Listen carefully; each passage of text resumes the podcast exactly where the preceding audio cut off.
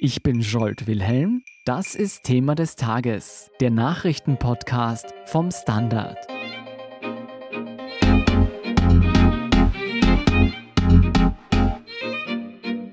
Weltweit sind nachgewiesen bereits mehr als 1,5 Millionen Menschen mit dem Coronavirus infiziert. Um die rasante Ausbreitung unter Kontrolle zu bringen, setzen Staaten auf Überwachungssysteme. Wie wir in Österreich im Kampf gegen das Virus überwacht werden und ob das sinnvoll oder gefährlich ist, erklärt Musayen Al-Youssef vom Standard. Muzi, es setzen ja viele Länder zur Bekämpfung des Coronavirus auf eine Form der Überwachung. Welche Systeme werden denn bei uns in Österreich eingesetzt?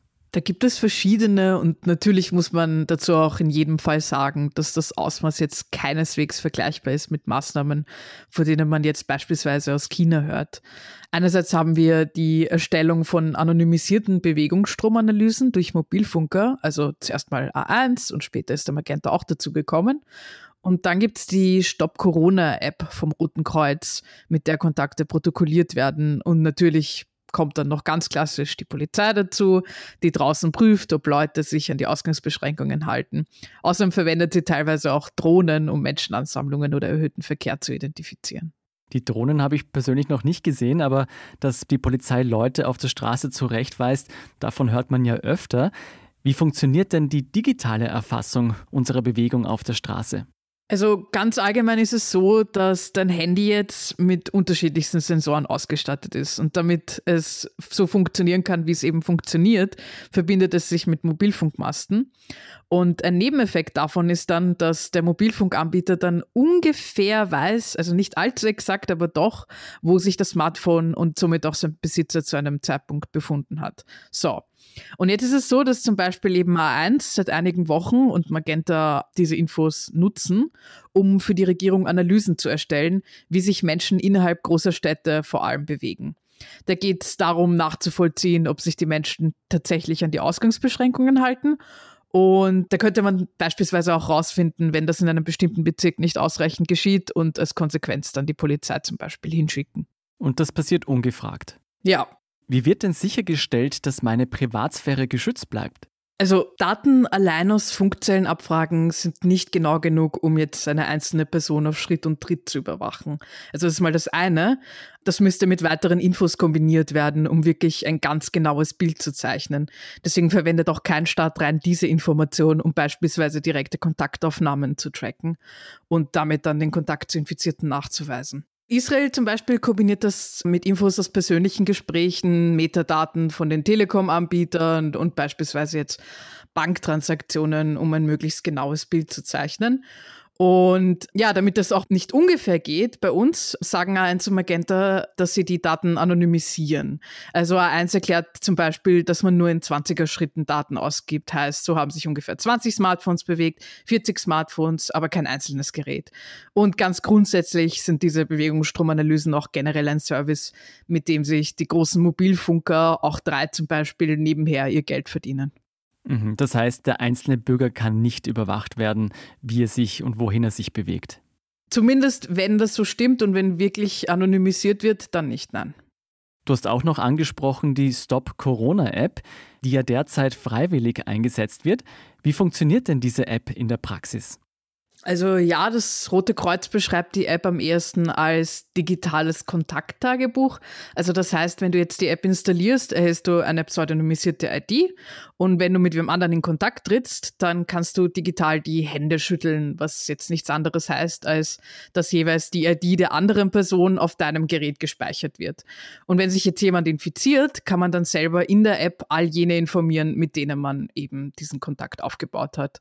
Und bis jetzt musste dieses Händeschütteln manuell durchgeführt werden. Und wer will, kann das ab jetzt aber, also ab heute, auch automatisiert aktivieren. Und das würde vielleicht dann auch unbeholfene Anfragen jetzt zum Beispiel im Supermarkt mit Fremden oder so ersparen. Und außerdem gibt es jetzt einen sehr einfachen Symptomchecker, damit man auch im Verdachtsfall schon eine Warnung ausschicken kann, nachdem ein Testergebnis ja doch ein paar Tage braucht. Was wird denn alles im Hintergrund durch diese App erfasst? Also einerseits muss man, wenn man eine Erkrankung melden möchte, seine Handynummer angeben und dann erhält man eine Bestätigungs-SMS mit einem TAN. Also das ist so, wie man das vom Online-Banking kennt. Das heißt, dass die Nummer dementsprechend gespeichert wird. Und nachdem wir seit Anfang des vergangenen Jahres eine SIM-Kartenregistrierungspflicht haben, ist die eindeutig einer Person zuordnenbar. Außerdem wird gespeichert, dass ein Händeschütteln passiert ist, aber nicht mit wem. Mhm, das sind ja trotzdem sehr brisante Daten, würde ich fast sagen. Wo landen denn die gesammelten Daten und wer wertet die tatsächlich aus? Das Rote Kreuz speichert die Handynummer für 30 Tage. Die Grundrechts-NGO Epicenter Works hat da zum Beispiel angemerkt, dass eine Meldung bei Gesundheitsbehörden verlangt werden könnte, so wie es das Epidemiegesetz vorschreibt, wie bei anzeigepflichtigen Krankheiten. Sonst wird erwähnt, dass eben nicht ausgewertet wird, wer jetzt mit wem die Hände geschüttelt hat, aber schon, dass es passiert ist. Und wie wird sichergestellt, dass diese Daten nicht missbraucht werden? Die Idee bei der App war ja schon bei der Konzeption, wie der Datenschutzbeauftragte Christoph Johl erst vor kurzem auch in einem Videointerview bei uns erklärt hat, so wenig Daten wie möglich zu sammeln. Also Standortdaten oder so kommen daher gar nicht erst zum Einsatz. Und damit soll halt, also mal abgesehen von der Sinnhaftigkeit, auch eine mögliche anderweitige Verwendung verhindert werden. Weil würde jetzt die App solche Infos sammeln und die Regierung käme jetzt drauf, dass sie sie jetzt irgendwie benutzen möchte und weiß nicht, würden dann Behörden sie verlangen, zum Beispiel die Polizei für irgendeinen anderweitigen Zweck, könnte das Rote Kreuz wahrscheinlich jetzt gar nicht viel machen, auch wenn es das wollte. Und deswegen hat man halt versucht, so wenig wie möglich da zu sammeln. Muzi, solange diese App auf Freiwilligkeit basiert, können ja nicht alle potenziellen Virusüberträger erfasst werden. Gibt es denn Pläne, die Nutzung der Stop Corona App oder auch einer möglichen anderen staatlichen App in Zukunft verpflichtend zu machen? Also da wirken die Positionen der Bundesregierung teilweise ein bisschen gespalten. Also von den Grünen kommt da regelmäßig ein eindeutiges und bestimmtes Nein. Bei den Türkisen flirtet man doch immer wieder ein bisschen mit der Idee. Also Sebastian Kurz wollte es ursprünglich ja nicht ausschließen, änderte da aber später seine Meinung. Und Nationalratspräsident Wolfgang Soboter hat öffentlich zuerst seine Zustimmung, dann wieder seine Ablehnung ausgesprochen. Okay, aber wir wissen nicht von einer App, die jetzt vom Staat geplant ist. Das nicht, nein. Was ist denn mit Menschen, die kein Smartphone haben? Die fallen ja bei beiden Systemen durch das Netz, oder? Ja, das ist ein sehr guter Punkt und ich finde, das ist auch insofern wichtig anzusprechen, als es ja oft die Gruppe ist, die wohl am ehesten kein Smartphone hat, also ältere Menschen, die wiederum eher in die Risikogruppe fallen. Kurz hat vor ein paar Tagen da erwähnt, dass Schlüsselanhänger mit derselben Funktionalität wie die Rotkreuz-App in Arbeit sind. Und wann sollen die kommen? Das wissen wir noch nicht. Jetzt angenommen, wir würden tatsächlich eine vollständige Überwachung mittels App oder auch mittels dieses Schlüsselanhängers in Österreich umsetzen. Wie effektiv wäre denn so ein System bei der Virusbekämpfung wirklich? Das ist die Frage. Ich habe da zum Beispiel mit Eva Sternhammer, das ist die Leiterin der Epidemiologie an der MedUni Wien, gesprochen. Und die ist sich zum Beispiel nicht so sicher, ob das nach einem Ausbruch, wie das bei uns der Fall ist, sinnvoll ist. Sie sieht vor allem das Problem mit dem Zeitraum zwischen der Infektion und dem Auftreten der ersten Symptome als problematisch, weil Infizierte ja schon vorher ansteckend sein können. Mhm. Was macht die Rückverfolgung der Infektionskette so schwierig? Erstens das und zweitens hat sich das Beispiel eines klassischen Arbeitstags in der Stadt ergeben, wo man halt ich weiß nicht, also man fährt halt mit der U-Bahn in die Arbeit und vielleicht dann noch mit dem Bus oder mit der BIM und dabei kommt man eben mit Dutzenden Leuten in Kontakt, dann vielleicht noch in der Arbeit selbst, im Supermarkt, dann holt man die Kinder ab etc. Und da kämen schneller mal jetzt über 100 Leute zusammen, die selber wiederum mit 100 Leuten in Kontakt kommen.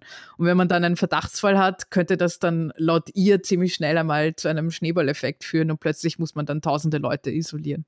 Also wenn ich das richtig verstehe, ist eine durchgängige Kontrolle der Virusausbreitung auf diese Weise praktisch unmöglich. Ist sie dennoch sinnvoll?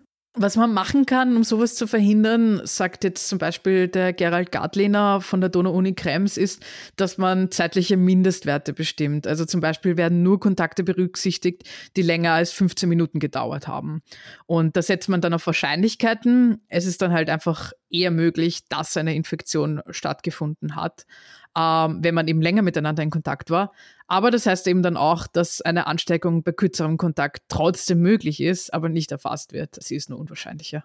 Gibt es denn bereits Erfahrungswerte aus Österreich oder auch aus anderen Ländern, die zeigen, dass die digitale Überwachung beim Kampf gegen die Ausbreitung des Coronavirus hilft? Ich denke, wie groß die Rolle von Überwachung letzten Endes wirklich war, ist etwas, das wir wahrscheinlich erst im Nachhinein bewerten werden können, wenn das vorbei ist. Mhm. Ja, also selbst in Ländern wie Südkorea, wo die Verwendung von Tracking-Apps halt immer wieder gelobt wurde, war das ja nicht die einzige Maßnahme, die getroffen wurde. Dort wurde ja vor allem im Vergleich zu europäischen Staaten, wo einfach zunächst die Kapazitäten jetzt nicht da waren, viel getestet. Jetzt nur als Beispiel. Und ich denke, letztlich werden wir halt auch beobachten müssen, welcher Weg am Ende der richtige war und auch welche Auswirkungen er langfristig haben wird. Das heißt, es ist im Vorfeld schwer auseinander zu dividieren, welche Maßnahme was bewirkt. Genau, ja, und auch wie effektiv sie letzten Endes einzeln war, weil man sie ja nicht aus den anderen Maßnahmen herausnehmen kann und ohne die anderen mitzubedenken analysieren kann. Wie wir bereits erfahren haben, werden wir ja noch länger mit dem Virus und den einhergehenden Einschränkungen leben müssen. Was denkst du denn, welche Rolle werden diese Überwachungssysteme und auch die Apps in Zukunft einnehmen? Wird es für uns normal werden, überwacht zu werden? Das hoffentlich nicht, auch wenn es in Europa Entwicklungen gab, die vielleicht ein bisschen bedenklich sind. Also in Polen zum Beispiel, wo Nutzer in Quarantäne regelmäßig Behörden Selfies schicken müssen, um zu belegen, dass sie wirklich zu Hause sind.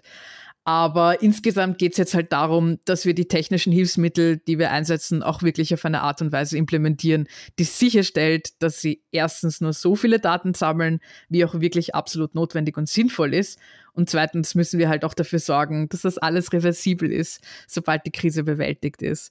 Ich meine, das versucht die EU-Kommission jetzt auch zu etablieren. Also gestern am Mittwoch ist ein Papier geleakt, wo genau das beschrieben wird. Also sie wollen einheitliche Standards zur Kontrolle des Datenschutzes bei Corona-Apps und eben auch, dass die Daten dann wieder gelöscht werden. Die einheitlichen Standards sind ja das eine. Wer stellt denn konkret sicher, dass wir alle nicht in einer Big Brother-Dystopie enden? Letzten Endes dürfen wir darauf setzen, dass unser Rechtsstaat mit einer Verfassung und den bisher geschaffenen Gesetzesgrundlagen für Datenschutz uns davor wahrt. Wir haben ja schon in der Vergangenheit immer wieder erlebt, dass überbordende Überwachungsmaßnahmen vom Verfassungsgerichtshof wieder gekippt wurden. Zuletzt zum Beispiel erst Ende Dezember der unter Türkisblau beschlossene Bundestrojaner. Und ich glaube, während wir schon jeden Schritt in diese Richtung sehr kritisch betrachten sollten und auch müssen, müssen wir halt auch eruieren, ob manche Maßnahmen, die jetzt nicht potenziell einen Überwachungsstaat durch die Hintertür schaffen, nicht vielleicht auch sinnvoll sein könnten. Und das muss jetzt nicht immer eine Abwägung zwischen Datenschutz und Gesundheit sein, so wie das auch leider manchmal dargestellt wird. Da müssen wir einfach als Bevölkerung auch schauen, dass wir unsere Sensibilität für solche Problemstellungen nicht verlieren und schauen, dass Datenschutz in Privatsphäre, mit denen sich gerade die Europäische Union häufig im internationalen Vergleich rühmt, hoffentlich dann nicht zum Opfer von der Pandemie werden. Vielen Dank, Musayen Al-Youssef, für diesen Bericht. Ich danke dir, Scholt. Wir sind gleich zurück.